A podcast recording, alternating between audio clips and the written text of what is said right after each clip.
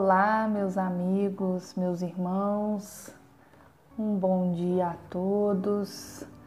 Hoje nós estamos em mais um episódio do nosso podcast semanal, estudando a obra Amor Imbatível, Amor, no capítulo 2.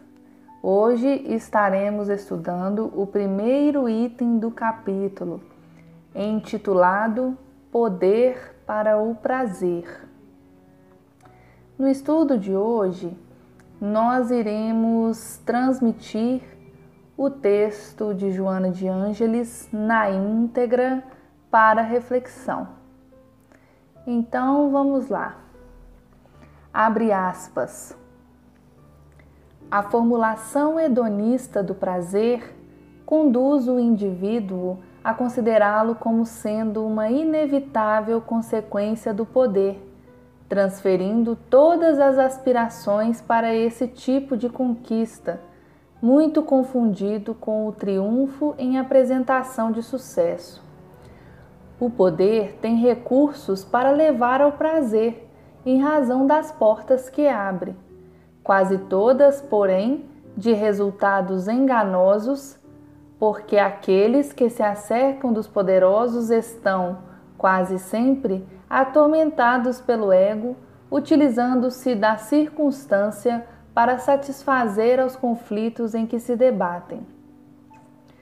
Os seus referenciais são falsos, a sua amizade é insustentável, a sua solidariedade é enganosa e eles trabalham como atores em uma peça cuja fantasia é a realidade.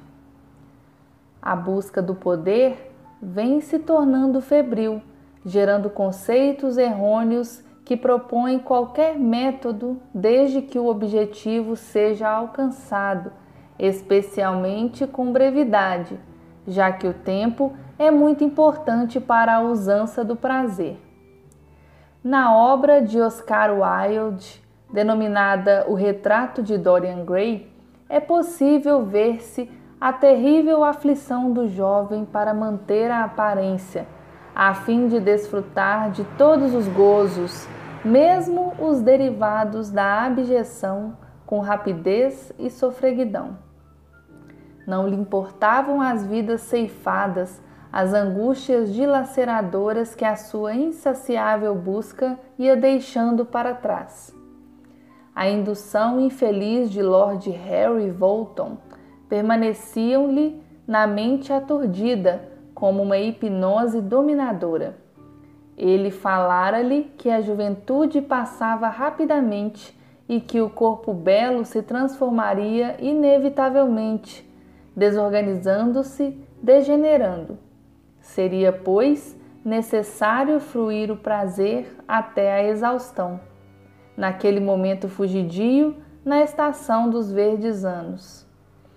O moço, embriagado pelo narcisismo, sem escutar a sensatez do seu amigo, o pintor Basil Howard, deixou-se arrebatar e proclamou o desejo de que envelhecesse o retrato.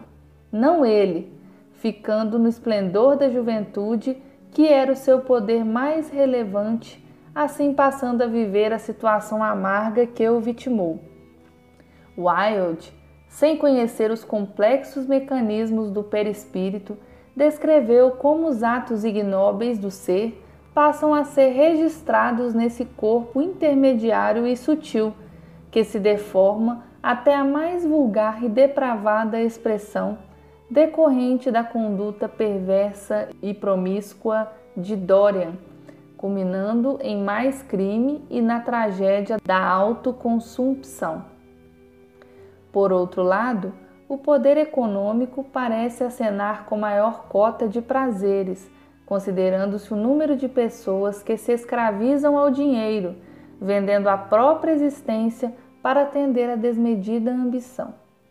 Em razão disso, o desespero pela sua aquisição torna-se meta de muitas vidas que naufragam quando o conseguem, não se sentindo completadas interiormente ou quando não se veem abençoadas pelo apoio da fortuna, enveredando pelo corredor da revolta e tombando mais além da miséria a que se entregam. O poder converte-se, desse modo, em verdadeira paixão ou numa quimera a ser perseguida, e porque os seus valores são ilusórios, as suas vítimas se multiplicam volumosamente. Todos aspiram a algum tipo de poder, até o poder da mentira é mencionado com suficiente força para se conseguir algum triunfo, e não são poucos os indivíduos que o utilizam, terminando por infamar, destruir, malsinar. Mediante o poder, adquire-se a possibilidade de manipular vidas, alterar comportamentos, atingir os cumes das vaidades doentias. É inata essa ambição, porquanto está presente nos animais, expressando-se em força, mediante a qual sobrevive o espécime mais forte. O homem, no entanto, porque pensa, recorre ao poder a fim de desfrutar de mais prazer e o faz individualmente, tornando-se um perigo quando o transferiu para as massas que, através de pressões violentas, alteram a conduta do próprio grupo social. Sindicatos para a defesa de empregados, agremiações para a proteção dos seus membros, clubes para recreações, condomínios para a guarda de algumas elites, clínicas de variadas especialidades para a proteção da saúde.